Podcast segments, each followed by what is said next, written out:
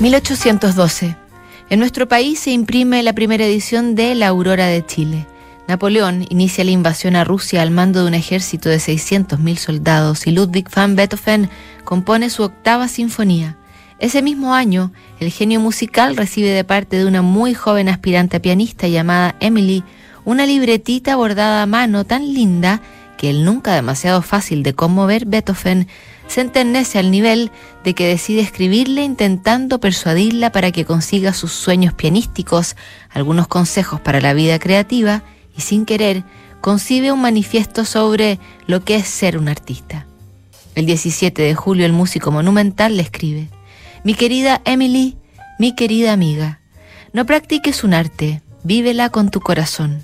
Así merece ser porque solo el arte y la ciencia acercan al hombre a Dios. Siempre que tengas dudas o quieras saber algo y creas que yo te puedo ayudar, escríbeme. El verdadero artista no es orgulloso porque lamentablemente es consciente de que el arte no tiene límites, suele sentir pesadamente cuán lejos está de su meta y aunque algunos lo admiren, el artista está triste porque no logra llegar al punto en el que está su máximo genio, que solo consigue ver a la distancia, como un sol que lo guía.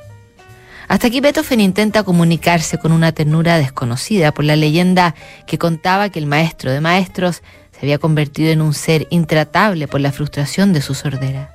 El autor de Fidelio sorprende más adelante al revelar a su joven seguidora con increíble humanidad y ternura el deber de un artista ante la humildad.